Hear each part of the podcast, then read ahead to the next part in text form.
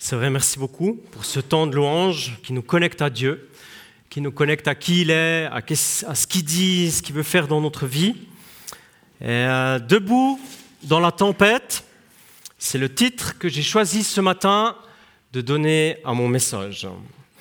Euh, la météo, si vous l'avez réalisé ces derniers jours, semble un peu appuyer cette réalité, que la saison des vents, du plus froid, euh, la résistance est là. Aujourd'hui, ça va, mais hier et avant-hier, eh bien, on voyait que ça tournait un peu. Et moi, je suis ici devant pas pour vous parler de la météo. Il y a d'autres personnes qui sont nettement plus qualifiées, nettement plus médiatisées aussi, qui le font très bien d'ailleurs. Moi, j'aimerais dire Debout dans la tempête. En fait, c'est le titre d'un séminaire que on vit assez peu ici sous nos latitudes. Ce séminaire, il est organisé par un ministère qui s'appelle Porte Ouverte, qui vient en aide aux chrétiens qui sont persécutés à travers le monde. Oui, je pense des hommes, des femmes, qui, par la puissance du Saint-Esprit, par l'intervention de Dieu et l'apprentissage de comment être debout quand il y a une tempête, quand il y a une vraie tempête. Comment témoigner de Jésus malgré la menace? Comment vivre des cultes, des temps de prière malgré la police Comment recevoir l'audace, la sagesse dans un contexte de persécution? Et moi, je trouve c'est énorme. Et je pense que nous, ici, nous avons besoin d'être encouragés dans ce domaine. On a besoin d'être fortifiés dans cet aspect de la vie chrétienne. Ici, et par la grâce de Dieu, c'est-à-dire de manière imméritée, on vit une liberté d'expression de foi. Aujourd'hui, c'est le dimanche de l'Église persécutée, ça a été dit tout à l'heure. La semaine passée aussi, ce dimanche, des chrétiens de partout dans le monde réfléchissent à ce thème. Ils se souviennent qu'il y a beaucoup de frères et de sœurs, pas seulement des anonymes, mais des frères et des sœurs, qui payent un prix très élevé pour leur foi en Jésus. La Corée du Nord, ce sont 30 000 chrétiens qui sont enfermés dans les camps de concentration à cause de leur foi. Ça fait dix fois le village de Tavannes. Ce siècle ici, il y a plus de chrétiens qui sont enfermés, persécutés, que tous les siècles auparavant, depuis le premier jusqu'à aujourd'hui. Et puis c'est vrai, en Occident, on en parle peu, ce n'est pas un thème qui est tellement porteur, on ne fait pas, nous, la Suisse, partie du top 50 des pays qui sont régulièrement évoqués dans des listes où des chrétiens payent un prix élevé. Car voyez-vous, si ce poster, il n'est pas très agréable à nos yeux, parce qu'il ne reflète pas vraiment les plages paradisiaques des Maldives, ou encore les safaris hauts en couleur de Dubaï, selon les publicités qu'on voit beaucoup, ce poster des pays qui persécutent les chrétiens devrait être au minimum dans nos cœurs, peut-être même dans nos maisons ou dans nos bureaux, quelque part. Alors très rapidement, j'aimerais souligner que je ne souhaite pas du tout entrer dans une fausse culpabilité. On n'a pas choisi de naître en Suisse ici. Et j'aimerais pas entrer dans une pensée qui nous inviterait à vivre mal ici notre liberté, notre possibilité d'exprimer notre foi ici en Suisse. Ce n'est pas l'objectif c'est pas le plan, c'est pas ce que Dieu dit et c'est pas ce que Dieu veut. Par contre, parce qu'on a de l'amour pour Dieu et parce qu'on a de l'amour pour nos frères et nos sœurs à travers le monde, parce qu'on comprend qu'on est une seule famille, qu'on soit en Afrique, qu'on soit en Asie, en Occident ou en Amérique du Sud, alors là, je pense que c'est réellement la pensée de Dieu. On n'est pas invité, en tout cas peut-être pas toujours, de nous rendre dans des pays où la foi chrétienne est sous pression. Ce n'est pas l'invitation qu'on reçoit. Mais, ou peut-être, des fois, si on demande, peut-être le Seigneur a des surprises, mais on peut quand même une fois ou deux fois par année réellement mettre un accent sur cette thématique qui est difficile. Et c'est ce qu'on fait aujourd'hui. Et aujourd'hui, on médite un thème qui est celui de la souffrance, pas n'importe quelle souffrance, mais bien celle de personnes qui payent un prix, comme je l'ai dit, élevé à cause de leur foi. Parce que vous savez quoi? Force est de constater qu'à travers l'histoire de l'Église, même en étudiant les églises aujourd'hui, les mouvements de réveil, en nous laissant interpeller par les chrétiens qui sont ailleurs dans le monde, on va quand même remarquer que le développement de l'Église, la croissance de l'Église, elle n'est pas liée à la liberté d'évangélisation. même plus particulier encore, on constate que souvent, eh il y a des pères comme ça, que la gloire et la misère vont ensemble, que les pressions et les conversions vont ensemble, que la souffrance et les guérisons vont ensemble, que la violence et les miracles vont ensemble. Un peu comme des Nord-Coréens chrétiens qui avaient appris que l'Église ici en Europe, en Occident, priait pour eux contre la persécution, la souffrance, et qui disaient merci beaucoup pour vos prières. Nous ne prions pas pour que la persécution s'arrête, nous prions pour vous. Nous prions pour que l'Église en Occident, qui vit une persécution si subtile, si fine, et tant de choses qui vous éloignent de Dieu, nous prions pour vous. Voyez-vous, personnellement, je refuse la culpabilité, ça c'est sûr, je l'ai dit, mais ce que je refuse tout autant, c'est de penser que l'Église en Occident, elle a tout compris, qu'elle sait et qu'elle a peu à apprendre d'autres personnes dans le monde. Ce temps de la compréhension missionnaire où c'est nous qui envoyons des missionnaires aussi, mais seulement dans ce sens, ce temps-là, il est révolu. On a beaucoup à apprendre des frères et des sœurs du monde entier qui vivent ailleurs. Ici sur ce poster, si vous avez regardé un peu, on a des frères et des sœurs de notre Église qui vivent actuellement dans le pays 22. Le pays numéro 22 de la persécution des chrétiens dans le monde, c'est le cocktail dont je parlais tout à l'heure, la gloire et la misère, les pressions et les miracles. Et moi, j'aimerais vous inviter à pénétrer en deux fois 40 secondes dans le monde nord-africain, dans deux pays respectivement classés 22e et 37e sur le tableau de la force de la persécution des chrétiens.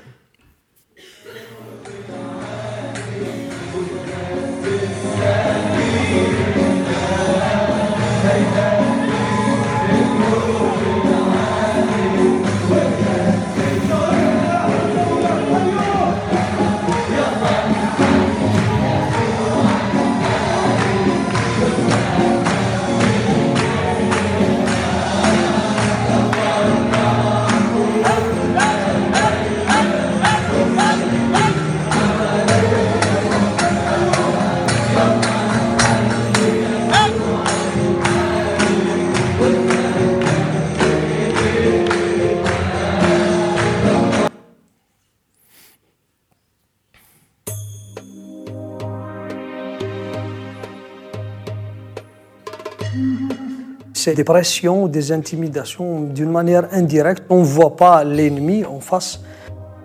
Donc euh, c'est plein de répression, c'est plein de, de peines de prison et d'amendes. On nous empêche, euh, toute personne qui a chez lui des, des, ouvrages religieux qui ne sont pas musulmans risque d'être enfermée pour 5 euh, ans de prison et plus. On a entendu qu'il y a un arrêté du gouverneur pour la, fermeture des églises. On s'est mis d'accord qu'on va continuer l'activité de l'église euh, jusqu'à où la police euh, va utiliser la force. On a décidé de continuer dans toutes les conditions. Voyez-vous les amis, ces gens qui témoignent, qui se rendent au culte malgré tout qui vivent la présence de Dieu, des hommes, des femmes, qui disent que la foi chrétienne, elle est plus importante que tout. Eh bien, ces personnes-là sont une source d'inspiration pour ma vie. Je l'ai souligné, je le redis à nouveau, je ne veux pas de culpabilité, mais je veux de l'inspiration. Je veux comprendre qu'est-ce qu'il y a comme moteur dans leur cœur, être encouragé dans ma vie, ici, maintenant, en Occident, dans cet extraordinairement riche pays qu'est la Suisse, Alléluia. Merci Père pour notre nation. Merci pour la paix. Merci pour la sécurité. Mais Seigneur, fais-moi comprendre les enjeux de la vie. Aide-moi à me préparer à comprendre ce qui est prioritaire et ce qui ne l'est pas dans ma vie chrétienne. Est-ce que vous vous êtes déjà posé la question, est-ce que tu t'es déjà posé la question dans ta vie, si tu devais perdre des privilèges à cause de ta foi chrétienne, qu'est-ce que tu ferais? Est-ce que tu t'es déjà posé la question si c'était interdit de venir au culte ici ce matin, est-ce que tu serais quand même là? Moi oui, je me pose ces questions, régulièrement même. Et puis j'ai remarqué, vous savez quoi, que le fait de me poser la question et d'essayer de trouver une réponse, ça augmente ma détermination. Mon amour pour Dieu, mon amour pour les nations, toutes les nations, Et puis j'ai remarqué aussi que cette question me ramenait au début de l'histoire de ma propre Église. Prochainement, l'année prochaine, enfin l'année prochaine, on va célébrer à travers le pays les 500 ans de la réforme dans notre pays et dans le monde, des mouvements de renouveau conduits par le Saint-Esprit, une réforme de l'Église qui donne naissance à l'Église réformée justement. Mais dans ce mouvement de réforme, je ne veux pas oublier le prix payé par des hommes et des femmes radicaux, ancrés dans l'amour de Jésus tellement fort que même leur vie physique valait moins que leur confession en Jésus. J'encourage chacune et chacun à visionner ce vieux film qui parle de la persécution des chrétiens dans notre pays. Nos arrière, arrière, arrière, arrière, arrière grands-pères, grands-mamans, qui ont été jusqu'au bout de leur conviction. C'est une autre époque, mais c'est la même violence et c'est la même force. La persécution, elle peut prendre le corps, mais pas la relation à Jésus. Amen. C'est des hommes et des femmes qui se souviennent que Jésus lui-même avait dit, il avait prévenu, en Matthieu 10, 28, il avait dit, Ne craignez pas ceux qui tuent le corps et qui ne peuvent tuer l'âme. Craignez plutôt celui qui peut faire périr l'âme et le corps dans la géhenne. Alors ce matin, j'aimerais ouvrir quatre fenêtres concernant la situation des chrétiens dans le monde, mais aussi ma situation, ta situation qu'elle a ce matin ce qu'on vit ici, aujourd'hui et dans nos situations quotidiennes. Je souhaite parler de se laisser armer, équiper, pour être paré à toute épreuve. Je souhaite aussi souligner qu'on n'a pas à être surpris de ça. Si on est chrétien et qu'on est sous la pression, je pense que c'est plutôt le contraire qui devrait nous surprendre, ou nous paraître surprenant. Peut-être aussi méditer la question d'une nouvelle perspective de la souffrance donner un sens à notre souffrance, choisir de vivre la souffrance, oui, mais pas n'importe laquelle. Et puis finalement, j'aimerais mentionner à travers un témoignage biblique, un témoignage physique, que la transformation puissante, elle est possible, même dans ces situations. Moi, je crois qu'il faut réaliser, c'est que Jésus ne nous a pas promis une vie sans difficulté. Il n'a jamais dit ça. Il ne nous a pas dit, voilà, si tu es chrétien, si tu viens à ma suite, ça sera une promenade tranquille, et si tu décides de vivre pour moi, tout ira bien. La vie avec Jésus, parfois, elle est exigeante, parfois, elle est réellement défiante, difficile, surtout dans certains pays, comme on s'en souvient aujourd'hui particulièrement. Mais la promesse, c'est que Dieu, il veut nous équiper pour ça. Par sa présence, par son esprit, il veut nous armer, il veut nous rendre capables de résister. Voyez-vous, même l'apôtre Paul, il faisait une réflexion particulière dans sa vie, dans son ministère. Il se pose une question fondamentale. Il connaît le devant, il connaît son Père, il connaît la vie éternelle, il sait où il ira après la mort. Et puis il dit la chose suivante, c'est dans Philippiens, Philippiens 1, il dit, conformément à ma ferme attente et à mon espérance, je n'aurai honte de rien. Mais maintenant, comme toujours, la grandeur de Christ sera manifestée avec une pleine assurance dans mon corps, soit par ma vie, soit par ma mort. En effet, Christ est ma vie et mourir représente un gain. Cependant, s'il est utile pour ma tâche que je vive ici-bas, je ne saurais dire ce que je dois préférer. Je suis tiraillé des deux côtés. J'ai le désir de m'en aller, d'être avec Christ, ce qui est de beaucoup meilleur, mais à cause de vous, il est plus nécessaire que je continue de vivre ici-bas. Moi, je trouve ça tellement fort de réaliser que la mort, en fait, c'est un gain, mais les choses difficiles, là où les choses difficiles s'arrêtent, là où il n'y aura plus de larmes, là où il n'y aura plus de maladies, où la vie, elle est lumineuse, glorieuse, pleine de joie, pleine de puissance, qu'est-ce que je fais encore ici? Cependant, dit Paul, cependant, je reste.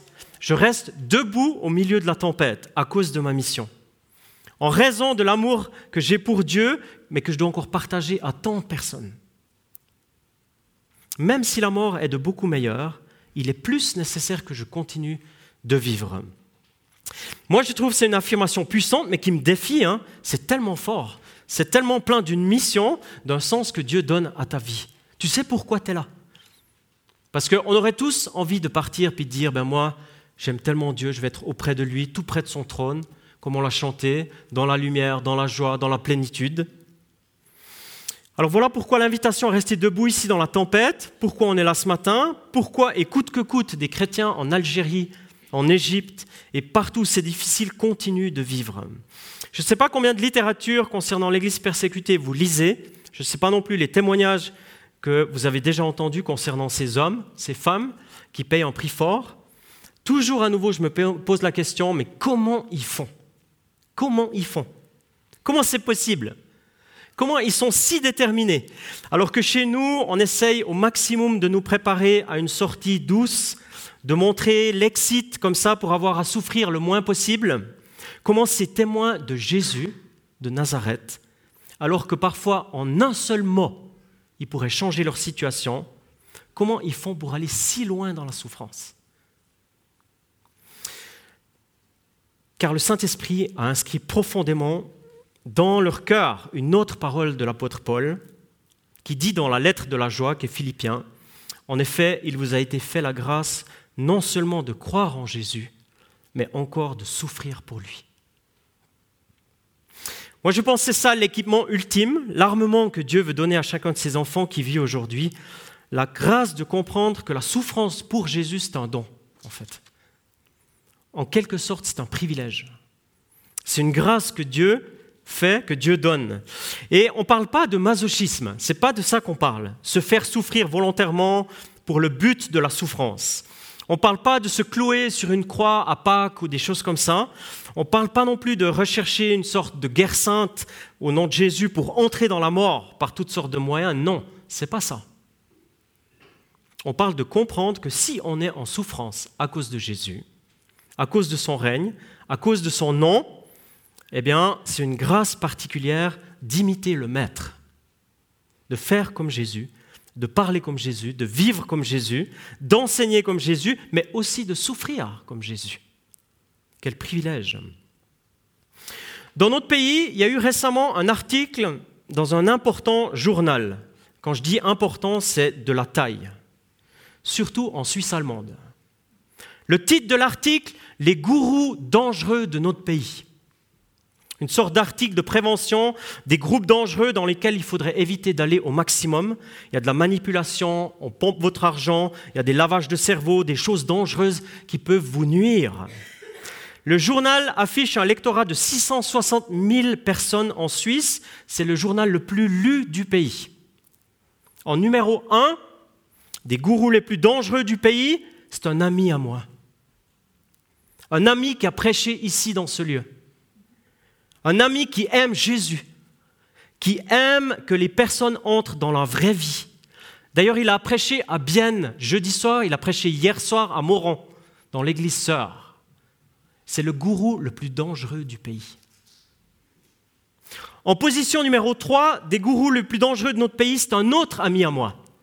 Un pasteur dont l'Église, à travers la Suisse et dans le monde, conduit des centaines de personnes à Jésus. Une église qui libère des centaines de milliers de francs pour l'humanitaire. Et en position 8 encore, c'est un ami à moi. Avec son épouse et les ministères qu'il représente, il accompagne en relation d'aide, en encouragement prophétique des dizaines et des dizaines de personnes. Il n'est pas sérieux ce sondage, vous allez me dire. C'est pas sérieux. Non, c'est pas sérieux, mais c'est écrit. Et c'est distribué de manière très large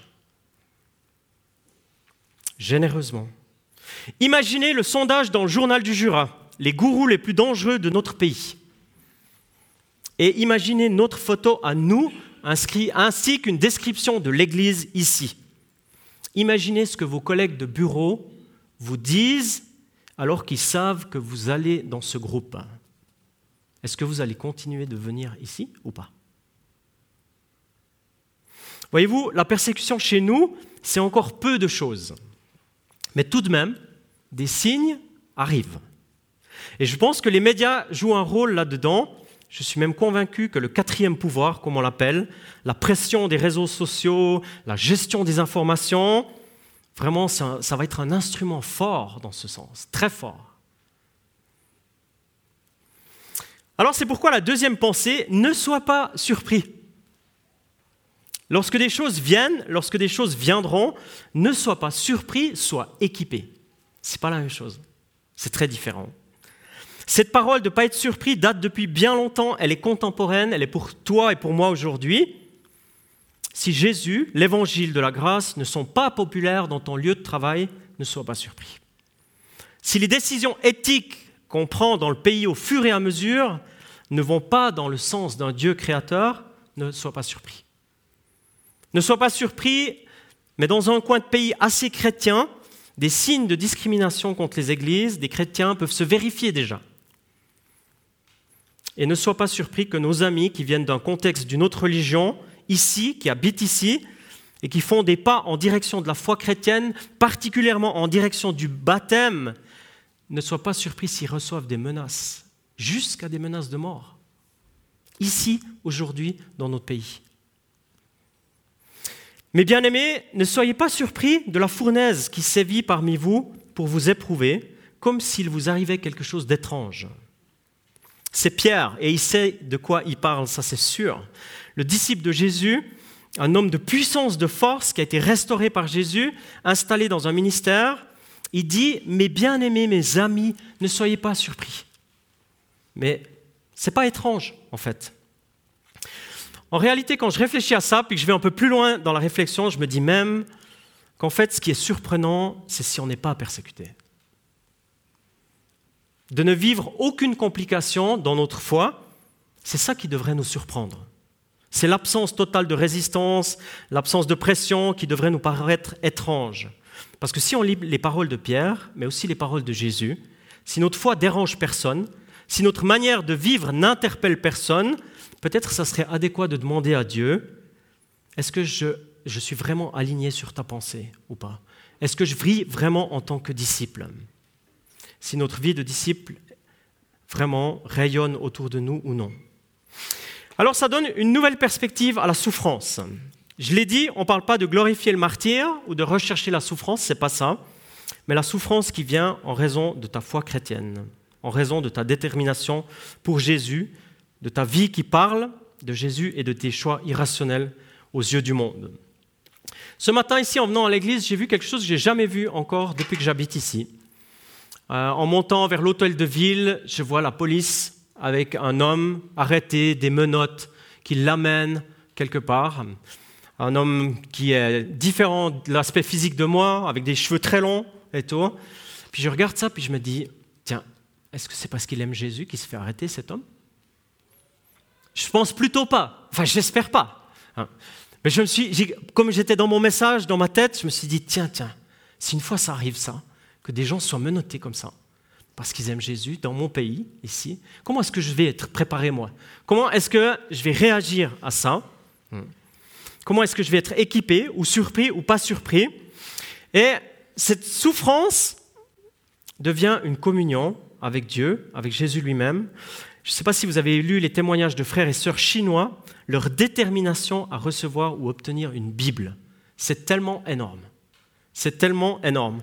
Puis quand je regardais la décoration ce matin ici, devant, je me suis dit, ben tiens, c'est un peu comme ça. Alicia, je vais piquer un peu ton inspiration.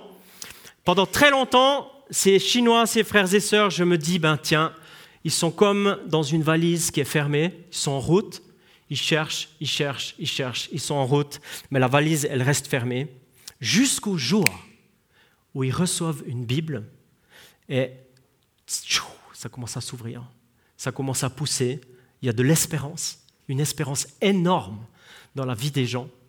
Il y a quelque chose qui commence à pousser, à croître, à fleurir.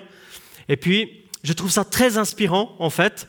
C'est sûr que la joie de leur témoignage, leur espérance, après des années et des années de recherche, ils trouvent l'espérance dans la parole de Dieu. Pour comprendre la pensée de Dieu, quelle puissance, quelle force dans une disponibilité à souffrir pour finir et toucher la parole de Dieu, lire la parole de Dieu. Et quand je, je médite ce message, je lève un peu mes yeux, puis je vois ma bibliothèque. Et ma bibliothèque, je vois pas des dizaines, mais presque de Bibles et je me dis, qu'est-ce que j'ai fait moi pour les obtenir? Je les ai reçus gratuitement, la plupart. D'autres, je les ai achetés un peu, 20 francs, 30 francs, peut-être 50 francs. Et puis je, je, pense à mes frères et sœurs en Chine. Je me dis, qu'est-ce qu'eux doivent faire pour lire la parole? Et comment est-ce que je la chéris? Comment est-ce que moi je vis avec cette parole? Et c'est ce que je disais, ma prière, c'est que ça m'inspire, pas que ça me culpabilise, mais que ça m'inspire à faire des bons choix qui orientent vers Jésus. Et je souhaite terminer avec cette pensée de la transformation qui est possible dans tous les sens du terme. Ma vie, ta vie, elle peut être transformée. Ça ne veut pas dire que tu dois partir en Afrique du Nord ou en Corée du Nord ou encore ailleurs pour vivre d'une manière pertinente. Mais c'est vrai que la question, une fois de dire, je ne sais pas si tu as déjà posé une question à Dieu en disant, Seigneur, est-ce que tu m'envoies une fois dans un pays où c'est un peu plus difficile la foi chrétienne? Et pas seulement pour des vacances. Je ne sais pas si vous avez déjà posé cette question une fois à Dieu. Est-ce qu'il y aurait un projet? Est-ce qu'il y a une mission humanitaire à court terme ou d'évangélisation euh, en Iran, en Irak, en Indonésie ou euh, peut-être plus près? Eh bien, peut-être que cette question, elle n'est pas complètement décalée, elle n'est pas complètement inutile. Mais on ne doit pas tous partir, c'est ça que j'aimerais dire, on ne doit pas tous partir dans des pays où c'est difficile, mais je crois que notre vie chrétienne, elle peut avoir du relief ici. On peut être radicalement disciple de Jésus ici et maintenant, et je crois qu'on peut avoir part joyeusement à la souffrance de Jésus ici et maintenant, et que c'est un privilège. Et je crois même que les persécuteurs peuvent vivre une transformation. On entend ça régulièrement. Le dernier que j'ai entendu, c'est de Syrie, un djihadiste qui s'est complètement converti à cause du témoignage des chrétiens. Une grande transformation en raison de la puissance du témoignage des chrétiens. C'est l'œuvre de Dieu d'abord, il n'y a aucun doute, mais il implique notre témoignage. Et il y a un témoignage biblique de ça, c'est dans 1 Timothée où Paul il dit à son fils spirituel la chose suivante. Je suis reconnaissant envers celui qui m'a fortifié, Jésus-Christ, notre Seigneur, car il m'a jugé digne de confiance en m'établissant à son service. Moi qui étais auparavant blasphémateur, un persécuteur, un homme violent, cependant il m'a fait grâce parce que j'agissais par ignorance dans mon incrédulité, et la grâce de notre Seigneur a surabondé avec la foi et l'amour qui sont en Jésus. Voilà ce que Dieu peut faire avec des persécuteurs la grâce de notre Seigneur surabonde. Voilà l'affirmation clé d'un ancien persécuteur. La grâce de notre Seigneur surabonde. Alors pour toi qui es là ce matin et pour moi, pour nos contemporains, pour des chrétiens persécutés dans le monde, nos frères, nos sœurs, quelle puissance de savoir que la grâce de Dieu surabonde et que finalement c'est ça qui est déterminant.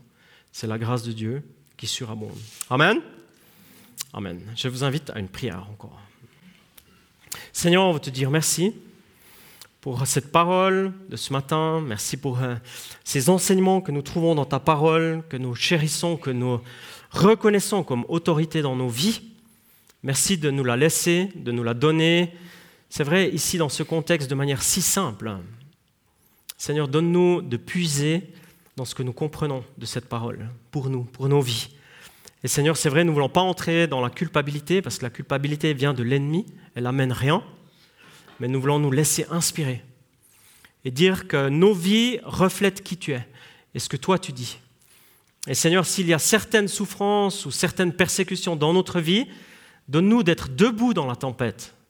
Donne-nous de comprendre comment résister avec la puissance que tu nous donnes, aussi avec la grâce que tu inscris dans nos vies. Et Seigneur, je te prie que chacun d'entre nous, alors que nous vivons des choses différentes, dans des contextes différents, eh bien, tu nous aides à comprendre par ton Saint-Esprit ce que tu veux nous dire encore ce matin de manière particulière. Seigneur, tu nous connais, tu sais là où nous sommes disciples et tu sais là où aussi c'est plus difficile, où il y a des résistances, des gens qui ne nous aiment pas à cause de cela. Eh bien, Seigneur, donne-nous la grâce d'être des personnes qui euh, sont debout, qui sont déterminées à cause de toi, à cause de ton amour. Et je sais que nous avons besoin de toi pour cela. Alors viens et continue de nous visiter dans le nom de Jésus. Amen.